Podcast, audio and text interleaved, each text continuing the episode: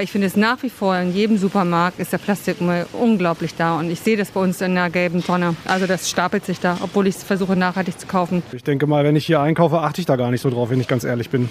Da greift man so das, was man immer eingekauft hat. Diese Plastikverpackungen, die kann man auch anders herstellen. Sie kriegen auch schon einzelnes Gemüse so. Das finde ich echt gut. Mir sind hier diverse Sachen sehr wichtig. Einmal, ich kann Bio einkaufen. Dann, ich habe Apps, um zu schauen, ob es auch Angebote gibt. Das heißt, dass ich günstiger einkaufen kann. Weil dadurch, dass ich Bio kaufe, ist natürlich mein Einkauf eh teurer. Weil es einfach besser ist für unsere Umwelt, fürs Klima. Ich kaufe halt auch gerne regional. Zum Beispiel diese tollen Erdbeeren und die Kartoffeln. Wir gucken, dass wir aus der Region einkaufen und eben die Sachen kaufen, die es dann auch zu der Jahreszeit gibt. Ich kaufe äh, regionale Produkte vor allem und versuchen weniger Plastik. Ich kaufe zum Beispiel überhaupt kein Wasser mehr in Plastikflaschen. Ne, ich mache das zu Hause, mein Wasser. Also ich habe die Glaskaraffen und nehme mein Leitungswasser. Wir ernähren uns alle zum Teil vegan und vegetarisch. Dadurch ändert sich natürlich nie der Plastikmüll, das ist auch klar. Da könnte sie auch was tun. Also für meinen Geschmack ist noch zu viel verpackt in Plastik. Ob ich jetzt bei der Wursttheke gucke oder auch bei Obst, Gemüse. Ne? Aber wenn es schnell gehen soll, passt man immer nicht auf. Ne? Wie wichtig mir nachhaltig ist, also das ist leider gar nicht so wichtig. Sorry. Klima und wir. Wegweiser in eine nachhaltige Zukunft.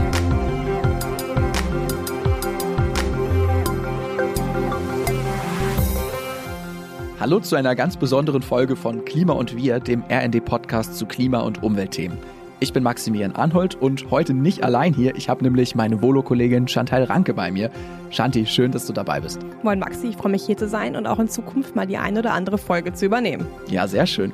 Wir laden euch heute ein, mitzukommen auf Supermarkttour und wir schauen mal, wie gut nachhaltiges und klimafreundliches Einkaufen wirklich geht. Genau, unsere Einkäufe machen wir heute in einem ganz normalen, herkömmlichen Supermarkt, so wie das die meisten Deutschen eben machen, denn 90 Prozent der Deutschen geben an, ihre Lebensmittel in Supermärkten wie Rewe, Edeka, Kaufland und Co. einzukaufen. Ja, erstmal, wir müssen eine Abgrenzung vornehmen. Wir wissen natürlich, dass man nachhaltige Lebensmittel und Produkte auch in Bioläden, Reformhäusern oder auf dem Wochenmarkt kaufen kann. Eine weitere Möglichkeit ist direkt beim Erzeuger, also zum Beispiel auf dem Bauernhof. Und in Sachen Nachhaltigkeit ist es wahrscheinlich alles auch viel besser. Das Tüpfelchen auf dem i ist dann der Unverpacktladen. Die gibt es in vielen Städten. Da kann man plastik- und verpackungsfrei einkaufen. Und natürlich muss man auch gar nicht erst einkaufen. Wir könnten auch Lebensmittel containern oder vermeintlich nicht mehr gute Lebensmittel vom Supermarkt abholen. Darüber haben wir auch in diesem Podcast schon in Folge 2 mit Pia Kraftfutter gesprochen. Ja, du sagst das sind natürlich alles tolle Möglichkeiten, wie man heutzutage gut nachhaltig einkaufen kann. Allerdings ist das gar nicht für viele oder gar nicht für alle Menschen eine Möglichkeit, denn zum einen traut sich zum Beispiel gar nicht jeder Containern zu gehen und zum anderen gibt es gerade was Unverpacktläden angeht für ganz viele Menschen gar nicht die Chance, das wahrzunehmen, denn es gibt nur mehrere hundert Unverpacktläden in ganz Deutschland und das meistens im städtischen Bereich. Das heißt, für viele Menschen bleibt eben nur der Weg in den Supermarkt. Die großen Ketten gibt es überall in ganz Deutschland und deswegen wollen wir schauen, wie gut nachhaltig nachhaltiges und klimafreundliches Einkaufen eben genau an diesem Ort möglich ist, wo wir alle hingehen können und wie weit die Ketten eigentlich schon sind. Natürlich müssen wir uns dabei auch krass beschränken. Daher drei Leitfragen. Gibt es überhaupt klimafreundliche Angebote? Wenn ja, zweitens, was ist mit dem Preis? Die große Preisfrage, die wir hier stellen wollen. Und drittens, wie viel Verpackung ist dabei eigentlich im Spiel? Ja, das sind unsere drei wichtigen Fragen heute. Und natürlich können wir auch nicht den ganzen Supermarkt leer kaufen, weswegen wir uns auch im Sortiment etwas eingrenzen wollen. Und dabei wollen wir uns auf diese drei Bereiche begrenzen. Das ist zum einen eben das Frühstück, zum zweiten das Bad, also was für Hygieneprodukte Produkte kann man zum Beispiel nachhaltig im Supermarkt einkaufen. Und drittens wollen wir natürlich auch nach Lebensmitteln im klassischen Sinne schauen. Also zum Beispiel Obst und Gemüse, aber eben auch Wurst, Eier und Käse. Worauf wir beim riesigen Supermarktangebot natürlich auch nicht on Detail eingehen können, sind die ganzen Labels.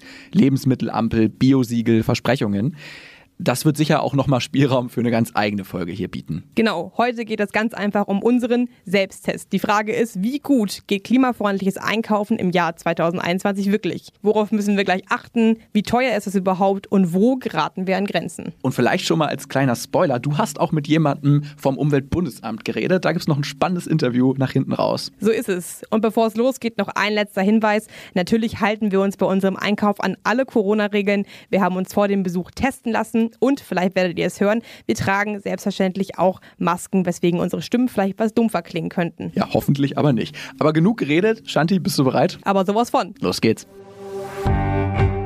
So, wir stehen jetzt hier vor einem Supermarkt in Hannover. Wir haben uns eine Einkaufsliste geschrieben. Schon das als erster Nachhaltigkeitstipp, weil das von Spontankäufen abhält.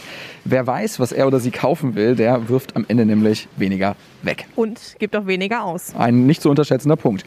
Und wir haben natürlich auch unsere eigene Tragetasche dabei. Klassisch auch der Einkaufskorb. Ich nehme ihn mal. Wichtig auch kleine Beutel, wo man ganz gut Obst und Gemüse reinpacken kann. Das ist auch immer schön. Gut, dann gehen wir mal rein. Guck mal, was wir hier gleich am Anfang haben. Ein Mehrzwecknetz für 1 Euro für Obst und Gemüse. Genau, das sind genau die Beutel, die ich gerade schon angesprochen habe. Es ist natürlich auch super, dass die hier direkt am Eingang stehen. Das heißt, wenn man die dann doch mal vergessen haben sollte oder noch gar keine besitzt, kann man die ganz einfach direkt, bevor man in den Markt geht, einstecken. Ja, und für einen Euro ist es ja auch absolut im Rahmen, würde ich sagen. Absolut erschwinglich. Ja, als allererstes haben wir hier erstmal Erdbeeren vor uns. Es ist ja auch gerade Erdbeerzeit, ne? Wunderbar, sehr lecker, kann man auch viel mitmachen. Ja, schön von Höfen hier aus dem Umland, perfekt. Ich glaube, man kann als erstes sagen, Früchte immer nur dann, wenn sie Saison haben. Ne? Ich glaube, das ist auch eines der ersten Gebote, um gut und nachhaltig einkaufen zu können, dass es wirklich am wichtigsten ist, saisonal einzukaufen und vor allem regional. Und wie wir gerade schon gesehen haben, die Erdbeeren kommen ja auch hier direkt aus der Region Hannover. Wie sind deine Einstellungen? Kaufst du Dinge, die von Übersee kommen? Also Bananen mag ich. Also tue ich. Versteht sich. Schlimm finde ich, wenn Bananen ähm, noch eine Verpackung haben. Das haben die jetzt hier aber, also sie haben eine Verpackung, eine natürliche. Ähm, wenn man sie jetzt in irgendwelche Netze noch packt oder große Tüten, das finde ich dann über. Guck mal, hier neben ist es bei den Äpfeln zum Beispiel der Fall. Vier Äpfel in einem dicken Pappkarton. Jetzt werden wahrscheinlich manche Leute sagen, schön, immerhin kein Plastik. Wobei man hier drüber auch nochmal ähm, hier kann man auch noch eine schöne Tüte nehmen. Papiertüten sind ja auch ein Problem. Tatsächlich denken ja viele Menschen, dass Papiertüten besser als Plastiktüten sind. Allerdings ist es gar nicht so. Also damit du auf dieselbe ökologische Bilanz kommst bei Papiertüten wie bei Plastiktüten, müsstest du sie mindestens viermal benutzen. Und oftmals kommt es gar nicht dazu, weil die Dinger gerade bei schlechtem Wetter so brüchig sind, dass sie einfach kaputt gehen und gar nicht diese viermal überleben, die du sie benutzen müsstest, damit es einen ökologischen Mehrwert hat. Und dann noch das Mikroplastik in die Umwelt streuen. Hervorragend. Übrigens, ich habe gerade hier die Äpfel so gelobt, in, also gelobt, ich habe sie eigentlich kritisiert in Pappe. Ähm, es gibt sie auch in Plastik und zwar zwei Meter daneben. Und die Birnen übrigens auch. Schön Früchte, die ihre eigene Schale haben, eingeschweißt in einen dicken Plastiksack. Super. Wir wollen hier nach den Kategorien Preis, Verpackung und Nachhaltigkeit gehen. Und äh, ja, ich würde sagen, bei der Verpackung ist dieser Apfel glatt durchgefallen. Ich würde sagen, generell beim Obst müssen wir schon einen kleinen Minuspunkt hier setzen, weil wenn man sich so umguckt und mal seinen Blick schweifen lässt, die verschiedenen Regale, sieht man sehr viele Obstsorten, ob es nun Äpfel sind, die wir gerade schon angesprochen haben, oder auch Birnen. Äh, hier sind direkt neben uns noch Zitronen und Orangen, die verpackt sind in Plastik, in Papier oder eben auch in klassischen Obstnetzen. Also es gibt tendenziell eher weniger Obst, das hier frei rumliegt, als Obst, das in Verpackung ist. Ja, und einen großen Vorteil, denke ich, ähm, den regional und saisonal angebautes Obst und Gemüse ja auf jeden Fall hat, ist die größere Frische und dass es Definitiv. tendenziell auch mehr Geschmack hat. Gut, was nehmen wir mit? Eingeflogenes und tropisches Obst ist am klimaschädlichsten. Die Ananas übrigens, da habe ich noch mal einen kleinen Wert für dich. Eine eingeflogene Ananas hat einen 25 mal höheren CO2-Abdruck als eine, die per Schiff importiert wird. Das ist krass. Also wir sehen, es kommt eben nicht nur aufs Flugzeug drauf an, sondern eben auch ja, auf Transportmittel. Ja, und was wir noch mitnehmen, Stoffbeutel statt Plastik und Papier. Die Erdbeeren lachen mich hier gerade so an und ich glaube, die Erdbeeren wären auf jeden Fall auch was, was gut auf meinen Frühstückstisch passen würde. Gehen wir mal weiter. Wir suchen uns gerade die Sachen fürs Frühstück zusammen und dabei sind wir in die Eier gelaufen. Äh, wie sieht es bei dir aus, Shanti? Isst du ein Frühstücksei so klassisch? Auf jeden Fall, also gerade am Wochenende gehört so ein Frühstücksei bei mir auf jeden Fall auf den Tisch. Das gehört einfach dazu und hat irgendwie schon seit früher Kindheit Tradition bei mir. Ja, worauf muss man denn bei den Eiern achten? Ja, natürlich muss man darauf achten, wo sie herkommen. Also, ich meine, ich glaube, wir haben alle die furchtbaren Bilder im Kopf von Käfigen, wo aber Tausende von Hühnern drinstecken. Das ist natürlich nicht die Art von Ei, die ich gerne auf meinem Tisch haben möchte. Wären wir bei Freilandhaltung. Ich habe sie hier vor mir. 10er Pack, 4 Euro Bio und Freiland, Güteklasse A. Hat sogar so ein schönes Logo vom WWF drauf und ein Bio-Siegel. Was mir jetzt auffällt, in Bodenhaltung, dass es das überhaupt noch gibt. Bodenhaltung ist schön hier auch der Bodensatz, steht ganz unten im Regal. Ja.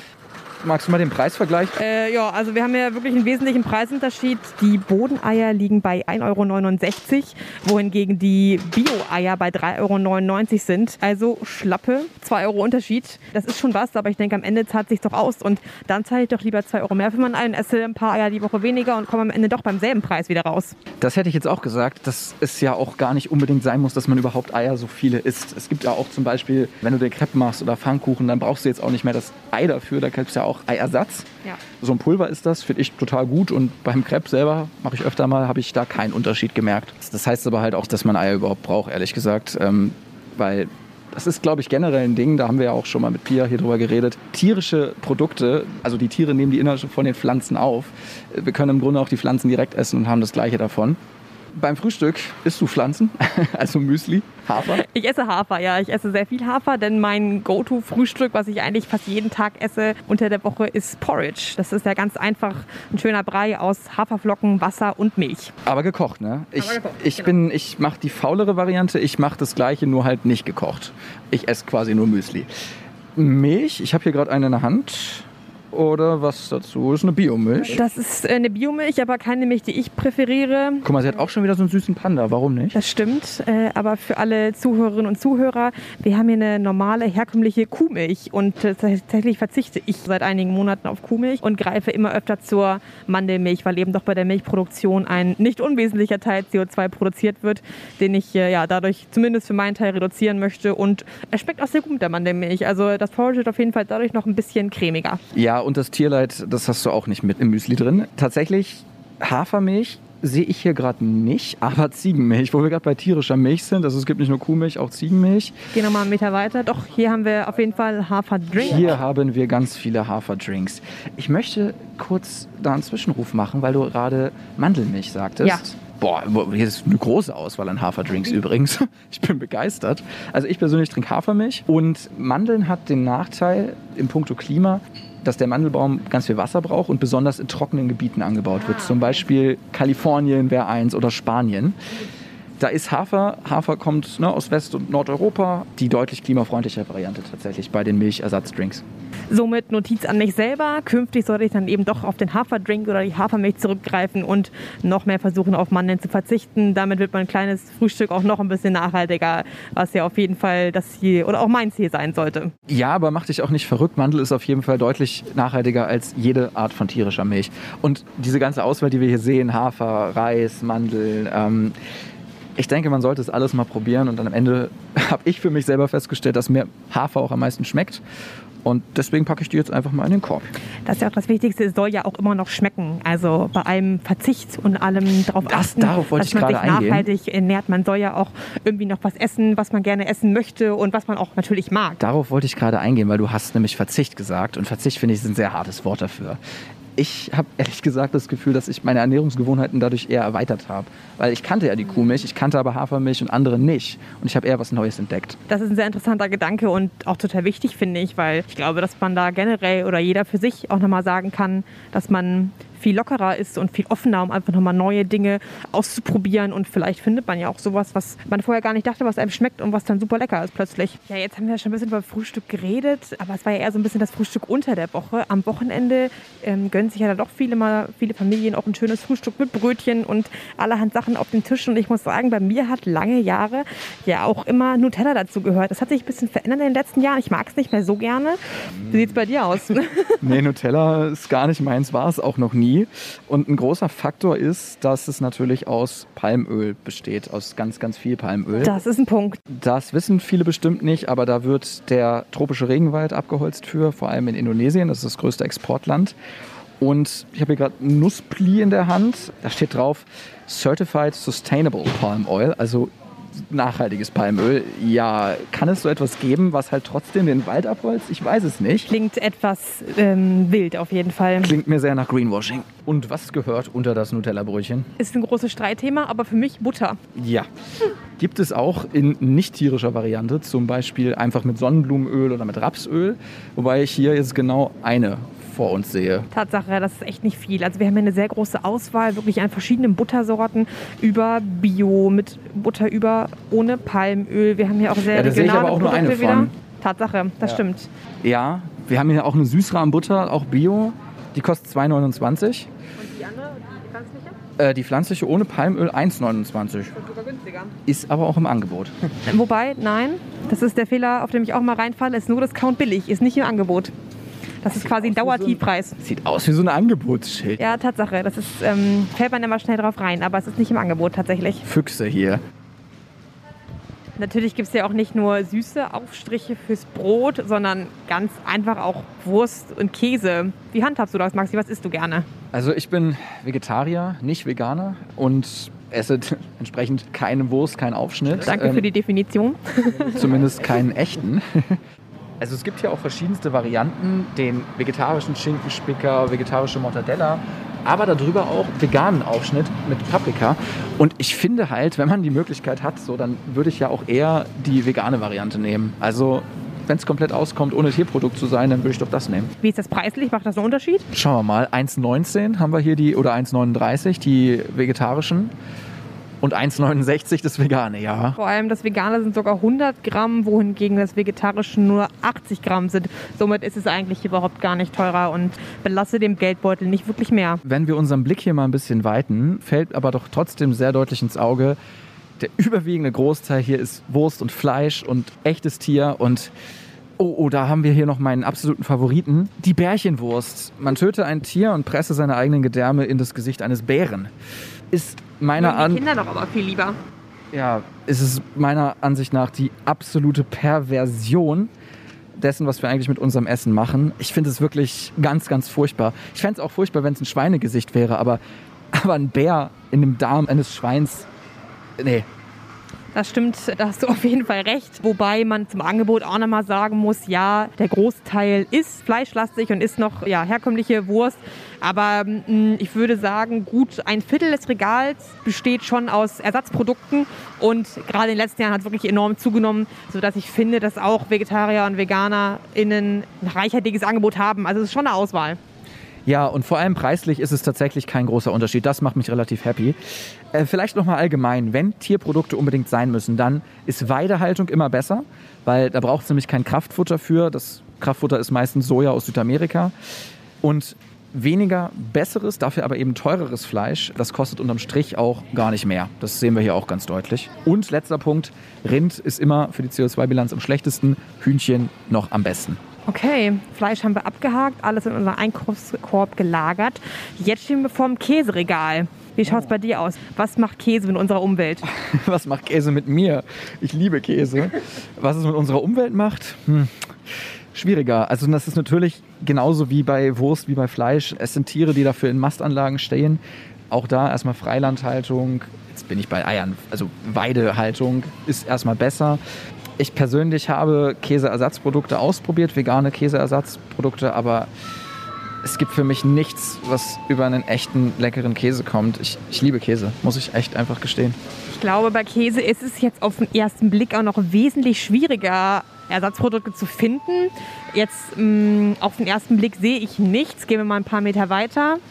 Ah ja. Okay, jetzt kommen wir hier in den Bereich, wo man auch ein paar Ersatzprodukte finden kann. Aber gerade im Vergleich zum Wurst und zum Fleisch, das wir gerade gesehen haben, ist es schon echt wenig, oder? Das ist weniger und auch die Basis. Das ist jetzt hier auf Kokosöl, der Käseersatz, kostet 2,50. Packung Gouda kostet maximal 2 Euro, jetzt gerade 1,69. Ähm, Das ist teuer. Und der ist auch bio? Ja, und der ist auch Bio, genau. Ich glaube, das kann man als Regel festhalten. Wenn Käse sein muss, dann würde ich auf den Bio-Käse gehen.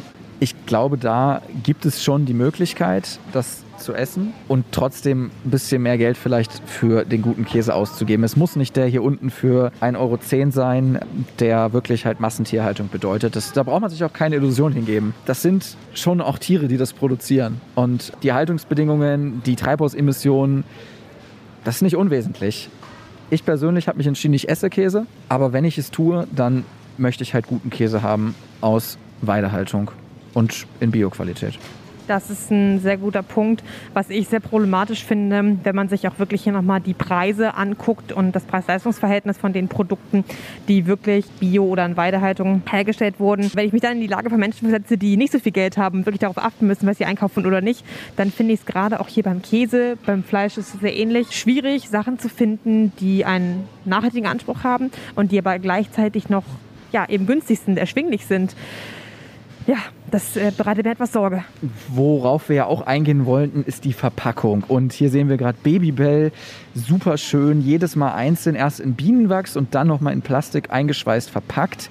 Direkt daneben der klassische Cheddar, gut und günstig für 1,19 Euro, den man sich irgendwie auf sein Sandwich legt oder auch im Sandwichmaker zerlaufen lässt. Auch zum Überbacken kann man den nehmen. Ja, das sind halt wirklich diese klassischen Billigprodukte, die aber immer noch die allermeisten Leute von uns nehmen. Und ich würde auch dir zustimmen, hier an diesem Punkt mit dem Käse ist es schwieriger, sich wirklich klimafreundlich zu ernähren, als es schon bei Wurst der Fall ist. Definitiv. Ich meine, als Alternative, wir sind jetzt drei Meter weiter gegangen und jetzt stehen wir vor einer schönen Käsetheke. Hier kann man natürlich auch ohne Verpackung zum Beispiel einkaufen. Aber auch hier geht wieder Vorbereitung ist das A und O. Da muss man eben dementsprechend daran denken, dass man mal eine Tupperdose mitnimmt oder ähm, ja, andere Produkte, wo man den Käse transportieren kann. Aber zumindest gibt es eine kleine Alternative, um die Verpackung zumindest zu vermeiden. Den Preis, na gut, der ist auch an der Käsetheke vermutlich nicht viel günstiger. Du sagst aber da was, äh, fällt mir noch ein Punkt ein, und zwar die Menge. Wie viel, sind wir mal ehrlich, wie viel Käse und auch Wurstaufschnitt schmeißen wir eigentlich weg? Das ist so die letzte Scheibe, die dann doch nochmal drin liegt und irgendwie dann doch nicht gegessen wird und dann will sie keiner mehr haben. Oder ne, die, einfach die großen Mengen. Ich glaube, so einen teureren Käse, den man sich da kauft, den isst man auch auf. Und das trifft ja auch auf Wurst und Fleisch zu. Wenn man sich einmal hier das gute Fleisch für den Sonntagsbraten vielleicht holt, das kommt dann nicht weg. Ja, gerade wenn man nochmal aufs Käseregal zurückblickt, besonders dann die Produkte, die ja von den Discountermarken, von den Billigmarken kommen, sind dann auch eben mal in der 200 Gramm Packung oder in der 300 Gramm Packung. Und es ist schon auffällig, dass dann Käsesorten, die ähm, ja unter dem Bio-Label laufen, dass das meistens weniger ist. Das sind dann eher mal 100 Gramm und das ist fast die Hälfte. Und wenn ich überlege, ich alleine, ich schaffe so eine 200 Gramm Käsepackung nicht, da wird meistens dann doch wieder irgendwas weggeschmissen, leider Gottes. Wir sind inzwischen am Zahnbürstenregal angekommen. Ich sehe ein Meer aus Plastik. Und du? Ähm, ich schwimme im Plastik drin, würde ich sagen. Himmel, das ist ja furchtbar. Also ich sehe hier eine Zahnbürste, da steht drauf 95% klimaneutral. Fragt man sich auch, warum dann nicht 100? Das ist ja vermeintlich noch die beste Zahnbürste von all denen, die ich hier sehe. Ich meine, jeder kennt die klassische Packung, die super nervig zu öffnen ist, wo man erstmal eine halbe Stunde braucht, bis man überhaupt an seine Zahnbürste rankommt. Es ist Plastik und Aberplastik und Aberplastik. Eine Und habe ähm, eine habe ich gefunden hier. Griff aus 100% recyceltem Plastik und die ist in einer Pappverpackung. Super. Aber ganz ehrlich, kürzen wir das mal ab. Es gibt Bambuszahnbürsten, es gibt Zahnbürsten aus Holz, es gibt Zahnbürsten, die nicht so eingeschweißt sind oder zumindest im Karton sind und ehrlicherweise hier in diesem Supermarkt schwierig. Bilanz für diesen Supermarkt. Wir sehen eine klimaneutrale Zahnbürste, eine Bambuszahnbürste und ah, noch eine zweite. Herzlichen Glückwunsch, der Rest ist Plastik und das war's. Und so geht es nahtlos weiter auch beim Shampoo. Da ist ein Haufen Flaschen und also ich persönlich nutze festes Shampoo. Vielleicht kennt es noch nicht jeder, aber hier gibt es den absoluten Vorteil, es sieht aus wie so ein Seifenstück und ein Seifenstück hält dreimal so lang wie eine Flasche Shampoo mit 250 Millilitern. Und jetzt kommt der Clou, es ist sogar günstiger. Das ist beachtlich und das hätte ich so nicht erwartet. Wie viel günstiger ist das denn? Ja, ich erzähle es halt nur gerade aus Erinnerung, weil dieses Shampoo, was ich suche, sehe ich hier nicht. auch das habe ich, Schade aber auch. auch das habe ich mir nämlich beim Drogeriemarkt gekauft. Ja, also feste Seife gibt es hier. Nach festem Shampoo muss man hingegen lange suchen. Du hast es. Ah, vielleicht nicht so lange, wie ich erwartet habe. Gut, aber es ist letztendlich von einer Marke ungefähr drei verschiedene Produkte zur Auswahl und der Rest besteht aus den normalen Plastikflaschen, wie jeder sie eigentlich von uns kennt. Und auch da nochmal, also es kostet jetzt hier 5 Euro, das schreckt erstmal ab, aber und daneben 2 Euro das Schauma for Man. Ja, aber es hält halt dreimal so lang, das, das kommt schon hin. Wie gesagt, beim Drogeriemarkt ähm, kenne ich da bessere und auch günstigere und die halten noch länger. Ah, Eine Alternative ist mir jetzt doch noch eingefallen. Tatsächlich haben viele meiner Freundinnen angefangen, Shampoo auch einfach mal selber zu machen. Es ist jetzt gerade, glaube ich, im Zuge der Pandemie eine nette Abwechslung gewesen, einfach mal was selbst zu machen, was auszuprobieren. Und dann kann man es natürlich super nachhaltig auch verpacken in Einweggläsern. Und somit hat man dann auch wieder Flüssigshampoo und muss nicht auf das Feste zurückgreifen, wenn man das nicht möchte. Genau, wenn man das nicht möchte, sehe ich hier gerade was. Wattestäbchen, möchte ich nicht. Wozu gibt's die? Ähm, um seine Ohren sauber zu machen. Das macht der Körper selbst. Himmel. Aber ab und an muss man doch mal ein bisschen nachhelfen an der Stelle. Och nein, Shanti, findest du wirklich? Eigentlich schon, ja. Also ich, ich glaube, Wattestäbchen ist so ein absolutes Produkt der Überflussgesellschaft, das man nicht braucht, das am Ende überall rumliegt, vermüllt und am Ende noch im Meer landet.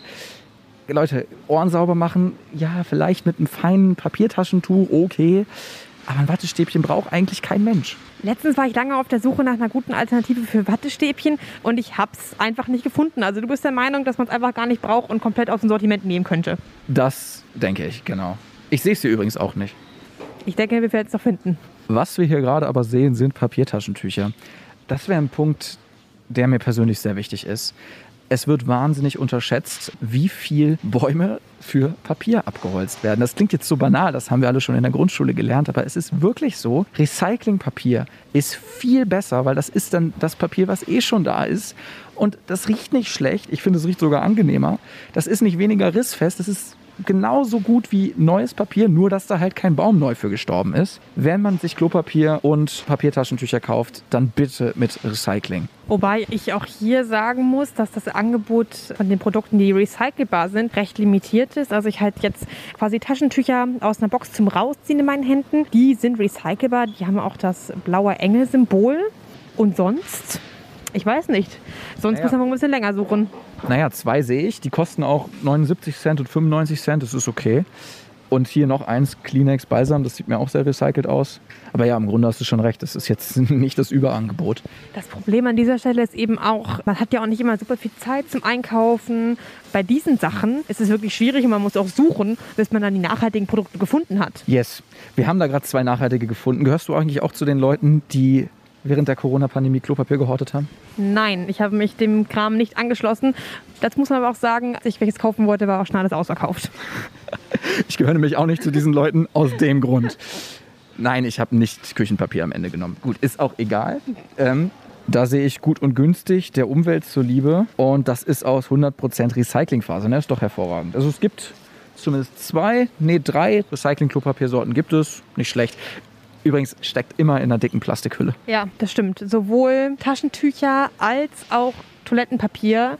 Ausschließlich Plastik. Ich sehe hier wirklich keine Alternative. Und ach, ja, einmal umgedreht sind wir auch schon beim guten nächsten Punkt. Hygieneprodukte für Damen. Da kannst du wahrscheinlich nicht so viel zu sagen, aber ähm, Da halte ich mich jetzt zurück. Nachgehakt.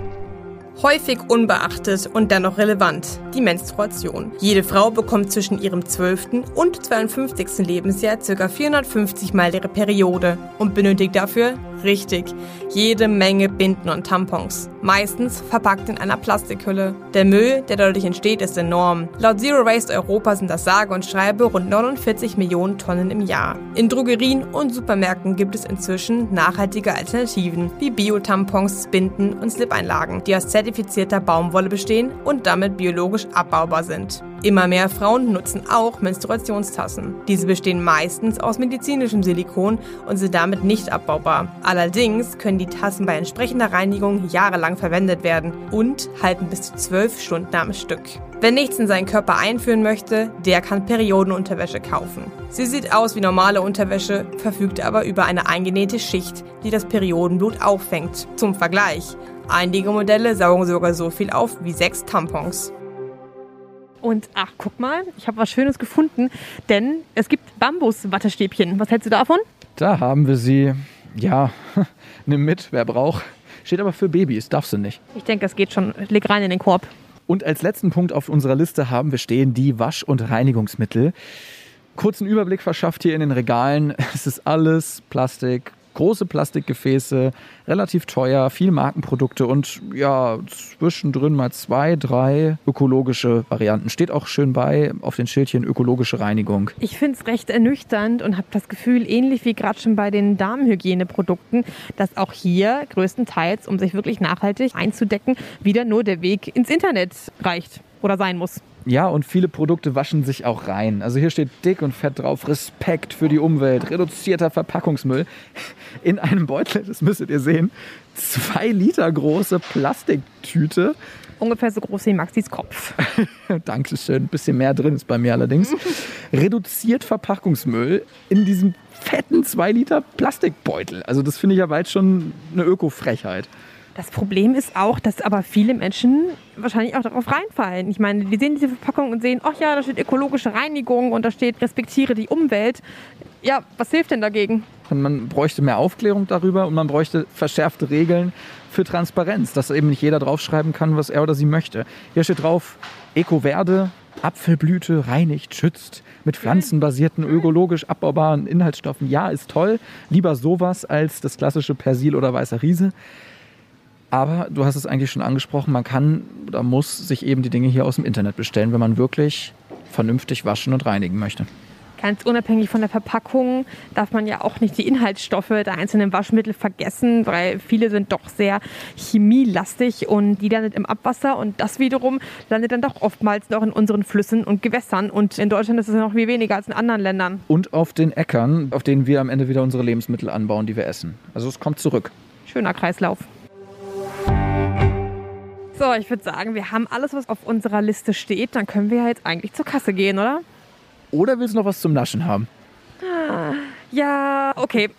Ja, gut, das war einfach. Wie wär's mit einer Tafel Schokolade? Immer? Da bin ich doch immer dabei. Auch hier Riesenauswahl. Ich muss sagen, du hast dir einen guten Supermarkt ausgesucht. Hier gibt es viel zu holen. In Sachen Schokolade, ja, vielleicht dann doch eher die Fairtrade-Schokolade. Vegan wäre auch noch eine Möglichkeit. Ich finde eigentlich auch vegane Schokolade schmeckt auch gar nicht schlechter als normale Schokolade. Und ist auch wieder mit Haferdrink an dieser Stelle. Ja, also ich finde den Preis hier schlimm. also Oh ja. wir sind auch bei den Markenschokoladen gelandet, muss man sagen. Es ist hier gerade Lind und Haché, sehe ich. Aber so 100 Gramm vegan Haselnuss mit angesprochenem Haferdrink. Ähm, sorry, 100 Gramm, die esse ich dir jetzt hier im Stehen weg. Und das Ganze für 2,99 Euro ist jetzt schon nicht so wenig. Ja, was machen wir denn jetzt? Finden wir noch eine günstige, nachhaltige Alternative? Ja, viel Schokolade essen, das ist immer gut. Okay, den Einkauf haben wir erledigt. Wir haben alles auf unserer Liste abhaken können. Dann wird es auch jetzt Zeit für den Kassensturz. Wir wollten wissen, gibt es überhaupt klimafreundliche Angebote im Supermarkt? Was meinst du, Maxi? Also darauf ist die Antwort ganz klar ja. Wir haben einiges an der Produktpalette gesehen und auch eingekauft, was klimafreundlich ist, aber es gab natürlich auch hier und da Bereiche, wir haben uns über die Wattestäbchen unterhalten, wo ich sagen würde, da ist das Angebot zu gering oder man braucht das Produkt gar nicht. Ich muss auch sagen, wenn man sucht, findet man auf jeden Fall was. An der einen oder anderen Stelle ist es aber schon so, dass man schon etwas länger suchen kann. Und gerade wenn man dann mal schnell einkaufen muss und nicht so viel Zeit hat, wird es wieder problematisch. Also da könnten nachhaltige Produkte schon auch wesentlich besser platziert werden. Das stimmt, es ist immer noch, und das überrascht mich auch, es ist immer noch sehr nischig, auch wenn es schon hier und da größer ist. Okay, der zweite Punkt. Was ist eigentlich mit dem Preis? Teils, teils. Manche Sachen sind teurer, ja, das muss man sagen. Vor allem Bio-Lebensmittel, Käse war sehr teuer. Manche Sachen aber auch nicht. Das feste Shampoo ist, glaube ich, unser bestes Beispiel dafür. Ne, dass ein Seifenstück zweimal so lange oder teilweise dreimal so lange wie eine Shampooflasche, 250 Milliliter, gebraucht werden kann. Aber ja, da gleicht es sich aus. Insgesamt ist es vermutlich noch ein bisschen teurer. Aber da muss ich auch sagen, diese Preisargumente, die kann ich nicht ganz nachvollziehen, weil erstens ist es ja so, Je mehr Leute es kaufen, desto günstiger wird es langfristig. Das sind die Skaleneffekte. Zweitens ist es so, dass es tendenziell besser ist für die Gesundheit. Also die langfristigen Effekte des Ganzen sind gut. Natürlich weiß ich auch nicht, jeder hat so viel Geld, aber das ist ja auch schon ein Denkfehler. Grundnahrungsmittel, Kartoffeln, Reis, Pasta, die sind nicht teurer. Also die kannst du in großen Mengen kaufen, die sind nicht verderblich, die kannst du günstig erwerben. Und das ist natürlich dann nicht teurer, als wenn du dir siebenmal die Woche dein Billigfleisch kaufst. Das, da kommst du in der Summe dann auch auf sehr viel Geld. Ich glaube, dieses Preisargument, das muss man wirklich differenziert beurteilen. Das sind auf jeden Fall sehr schlagfertige Argumente. Und auch hier finde ich wieder, wenn man guckt und sich auch dann die Zeit nimmt, dann findet man auch Produkte, die nachhaltig sind und gleichzeitig auch preiswert. Gerade in dem Supermarkt, in dem wir waren, gab es wirklich ein reichhaltiges Angebot für alle Preisklassen, dass es dort auch die Chance gibt, was zu erwerben, was nachhaltig ist und gleichzeitig den Geldbeutel nicht allzu sehr belastet. Ja, und die letzte Frage, wie viel Verpackung? Ja, ich muss sagen, bei der Verpackung war meine Enttäuschung doch recht groß. Natürlich fällt es mir auch beim normalen Einkaufen ein, aber jetzt, wo wir heute nochmal gesondert darauf geachtet haben, ist es natürlich schon auffällig gewesen, wie viel Verpackung sich doch wirklich in allen Abteilungen des Supermarktes befindet. Es fängt an bei Obst und Gemüse mit vielen einzelnen Produkten, die verpackt sind. Es geht weiter beim Käse, bei der Wurst, wo die Produkte wirklich ausschließlich im Plastik verpackt sind und ja, nicht ganz zu schweigen von den Hygieneprodukten. Wir waren ja fast schon schockiert vor dem Zahnbürstenregal. Da musst du wirklich lange suchen, um Produkte zu finden, die nicht im Plastik verpackt sind oder die nicht aus Plastik bestehen. Ja, und das haben uns ja letztendlich auch schon bei unserer Umfrage vor dem Supermarkt die allermeisten Leute bestätigt. Das ist wirklich so der größte Punkt. Man kann diesen Supermarkt letztendlich als riesengroßes Plastikmüll-Warenlager bezeichnen. Vielleicht ein bisschen vermessen, aber wirklich 80, 90 Prozent des Ganzen, inklusive von Obst und Gemüse, befindet sich eingeschweißt in Tüten. Und ehrlicherweise da sind Unverpacktläden vielleicht doch eher die Zukunft. Das muss Einzug halten, auch in die großen Supermarktketten. Und offenbar ist der Wille bei vielen Menschen ja auch da, das haben auch unsere Umfragen gezeigt, dass sie weniger Plastik konsumieren wollen oder weniger Plastikverpackungen kaufen wollen, aber es eben nicht möglich ist. Und da sind auch meiner Meinung nach die Supermärkte in der Verantwortung, darauf zu achten, dass sie Produkte anbieten, die eben ohne Plastik auskommen.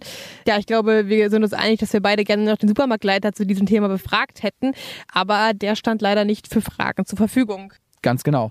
Und letztendlich am Ende dieses Supermarktbesuches steht die Erkenntnis, es reicht nicht aus, selber Entscheidungen zu treffen und immer überall bewusst zu handeln. Es gibt auch Situationen, da kann man gar nicht dem Klima, der Umwelt und dem Preis gerecht werden oder da steckt man immer in Dilemmasituationen. Es ist eben nicht nur die Eigenverantwortung der VerbraucherInnen und wenn ihr euch auch manchmal überfordert fühlt beim Supermarktbesuch, dann solltet ihr jetzt noch das Interview hören, das Chantal geführt hat. Ja, wie viel müssen Verbraucherinnen also selbst beitragen? Und welchen Anteil haben Supermärkte und politische Entscheidungen? Darüber spreche ich jetzt mit Dr. Hayon Seo. Sie arbeitet beim Umweltbundesamt, kurz UBA, der zentralen Umweltbehörde in Deutschland. Dort forscht sie unter anderem zum Thema nachhaltiger Handel. Meine erste Frage an Sie ist, was würden Sie Verbraucherinnen konkret empfehlen, um möglichst klimaneutral zu leben? Also bei Nachhaltigkeit geht es ja darum, dass unser Verhalten auf alle Menschen auf der Welt, aber auch auf die zukünftigen Menschen übertragbar sein muss, ohne dass die Erde an ihre Belastungsgrenze geht. Und wenn wir das herunterbrechen, ist es so, dass wir in unserem Einkaufsverhalten vieles verbessern können. Speziell im Supermarkt bedeutet das, dass wir für den Ernährungsbereich viel weniger tierische Lebensmittel, also Fleisch, aber auch Milch und Milchprodukte einkaufen sollten, dass wir besser Bio-Lebensmittel einkaufen sollten und wenn wir das vergleichen, derzeit ist der Umsatzanteil von Bio-Lebensmitteln bei etwa 6 Prozent. Da sehen wir, dass sehr viel nach oben möglich ist. Eine Frage, die sich ja auch viele HörerInnen beschäftigt. Müssen sich denn jetzt alle vegan ernähren? Nein.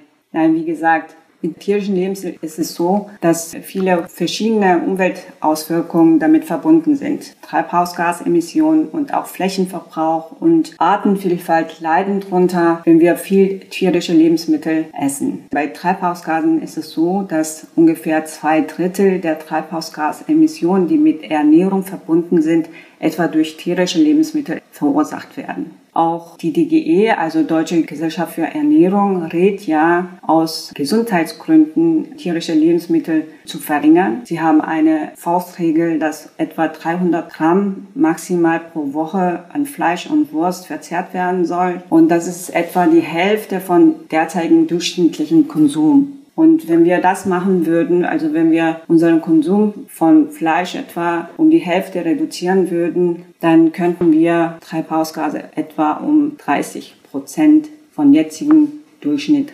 reduzieren.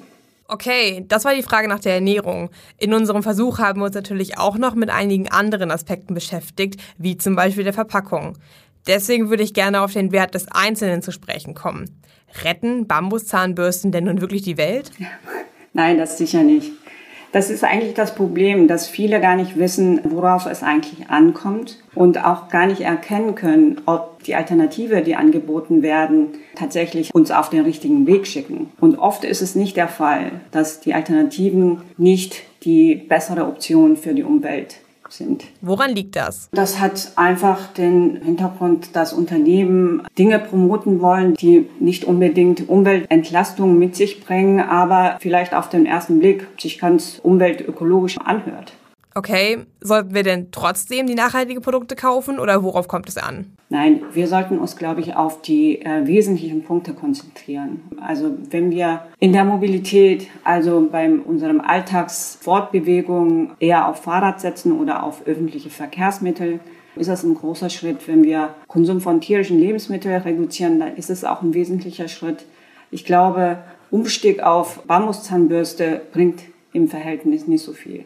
Leider sind klimafreundliche Produkte häufig teurer. Das haben wir auch in unserem Versuch gesehen, zum Beispiel bei Eiern. Denn Eier aus Bodenhaltung sind wesentlich günstiger als Bio-Eier. Der Preis fällt deswegen häufig zu Ungunsten des Tierwohls aus. Was können wir dagegen tun?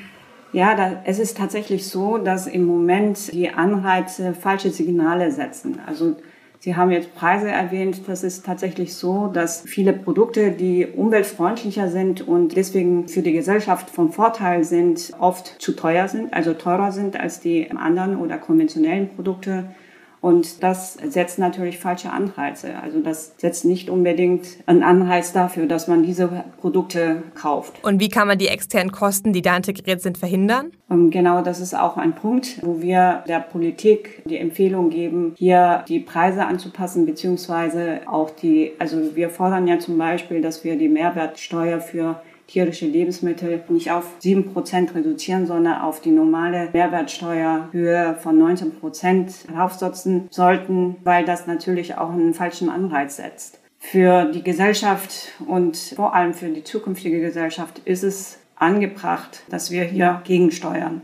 Die politische Verantwortung haben Sie nun schon angesprochen. Aber was können denn Supermärkte selbst tun? Auch die Supermärkte können eine ganze Reihe tun. Ähm, sie können darauf achten, welche Produkte sie anbieten, wie sie ihr Sortiment zusammensetzen. Wir sehen tatsächlich Anbieter und Supermärkte vor allen Dingen in Verantwortung, nachhaltigen Konsum, nachhaltiges Einkaufen überhaupt zu ermöglichen. In einigen Bereichen sind die tatsächlich aktiv und tragen dazu bei, dass umweltfreundlichere Produkte gekauft werden, also indem sie Bioprodukte zum Beispiel anbieten. Aber da ist auch noch sehr viel Luft nach oben. Zum Ende habe ich noch einmal eine ganz spezifische Frage. Welche Aufgaben kommen in der nächsten Zeit auf die Politik zu? Zuerst müssen die Menschen besser informiert werden. Ich denke, dass viele Menschen gar nicht wissen, worauf es ankommt, dass sie das irgendwie schwer erkennen können. Und ich glaube, dass die Rolle der Politik schon darin besteht, die Bevölkerung mitzunehmen. Zum anderen müssen wir natürlich auch Anreize und auch die Rahmenbedingungen so setzen, dass nachhaltiges Einkaufen gefördert wird. Vielen lieben Dank für das Gespräch und die Einladung, Dr. Seo. Das war's auch schon mit unserer Folge und damit ihr nicht den Überblick verliert, haben wir aus unserem Supermarkteinkauf nochmal sieben Leitlinien für euch zusammengestellt. Sieben Regeln, worauf man achten kann, um klimafreundlich einzukaufen. Die erste Regel, Bioprodukte regional und saisonal. Das ist immer am besten. Der CO2-Abdruck ist immer am geringsten, wenn die Dinge aus der Region kommen, in der ihr lebt, wenn die Produkte Saison haben, also das Obst und Gemüse gerade einfach wächst und wenn es in Bioqualität angebaut wurde. Und natürlich wollen wir immer darauf achten, dass unser CO2-Fußabdruck reduziert wird. Das heißt, der zweite Punkt ist ganz klar, vegan ist immer am besten, weil es ist eben so, dass bei tierischen Produkten wie zum Beispiel Fleisch, Käse, Milch oder auch Eier Treibhausgasemissionen immer höher sind als bei pflanzlichen Produkten. Das heißt, es gibt genügend Möglichkeiten, auf alternative Produkte auszuweichen, die wir auch schon im Podcast thematisiert haben in dieser Folge. Drittens, möglichst unverpackt einkaufen. Ja, wir haben gesehen, das ist nicht überall möglich. Es ist genau genommen alles andere als möglich. Aber Karton statt Plastik, das gibt es an einigen Stellen. Und Punkt 4, nur kaufen, was man wirklich braucht. Bewusste Konsumentscheidungen treffen. Das ist ganz, ganz wichtig. Und es spart nicht nur Zeit und Geld, es schont eben auch den Planeten. Ja, unser nächster Punkt ist Vorbereitung ist das A und O. Wenn ihr euch schon vor dem Einkauf Gedanken macht, was will ich eigentlich kaufen, was brauche ich für den Einkauf, dann bleiben euch im Supermarkt ganz viele Probleme erspart. Das heißt, vorher einmal konkret überlegen, was möchte ich mir eigentlich zu essen machen, fixen Einkaufszettel schreiben oder eben auch ins Handy eintippen und natürlich auch dann denken, einen Beutel mitzunehmen, dass alles möglichst verpackungsfrei am Ende weggebracht werden kann. Das war Punkt 5 und Punkt 6, auch ein Tipp, der super leicht umsetzbar ist. Ihr solltet lieber häufiger in der Woche einkaufen gehen und dafür kleinere Mengen kaufen, als immer einen großen Wocheneinkauf zu machen. Echt? Warum das? Das kenne ich andersrum. Ich habe immer gedacht, der große Wocheneinkauf einmal die Woche, das wäre gut. Nee, tatsächlich ist es nicht so. Es ist nämlich viel besser, wenn du mehrmals in der Woche einkaufst, denn so hast du die Möglichkeit, viel frischer einzukaufen und in kleineren Mengen. Das heißt, die Sachen, die du einkaufst, kannst du gleich innerhalb von den nächsten Tagen verbrauchen und musst somit auch nicht auf viele Tiefkühlprodukte zum Beispiel zurückgreifen. Und ein weiterer Vorteil bei kleineren Mengen ist, du Du kannst den Einkauf auch mal zu Fuß oder mit dem Fahrrad erledigen und brauchst nicht immer unbedingt das Auto. Und dann sind wir auch schon beim letzten Tipp, Tipp 7. Und das ist sicherlich der wichtigste von allen. Habt kein schlechtes Gewissen. Es ist völlig okay, wenn ihr euch mal doch die Nutella kauft oder das Produkt mit zu viel Verpackung. Schlechtes Gewissen im Supermarkt muss nicht sein. Die Kaufentscheidungen überfordern uns oft und reichen ohnehin nicht aus. Nicht verzweifeln, ihr habt es im Interview gehört, lieber an anderer Stelle etwas tun. Hier sind Politik und Wirtschaft gefragt und nicht nur wir VerbraucherInnen. Macht euch keinen Kopf, man kann sich auch mal was gönnen, aber im Grunde genommen tun alle schon etwas, wenn sie wenigstens ein bisschen drüber nachdenken und diese einfachen Tipps einhalten, die wir euch gerade gegeben haben. Uns interessiert, wie seht ihr das? Ist nachhaltiges Einkaufen immer noch ein Elitending im Jahr 2021? Habt ihr ähnliche Erfahrungen im Supermarkt bei euch um die Ecke gemacht? Und wie ist es mit dem Preis auf eurem Einkaufszettel? Ihr könnt uns das Ganze schreiben auf Instagram unter Klima und Wir. Und da findet ihr auch noch einige spannende Klimanews und Hintergründe zu dieser Folge. Folgt uns da gern. Wenn euch der Podcast gefallen hat, dann abonniert uns gerne auf Spotify und sagt auch euren Freunden weiter. Auch eine Bewertung bei Apple Podcasts wäre nicht schlecht, um sichtbarer zu werden. Danke. Tschüss. Ciao, bis dann.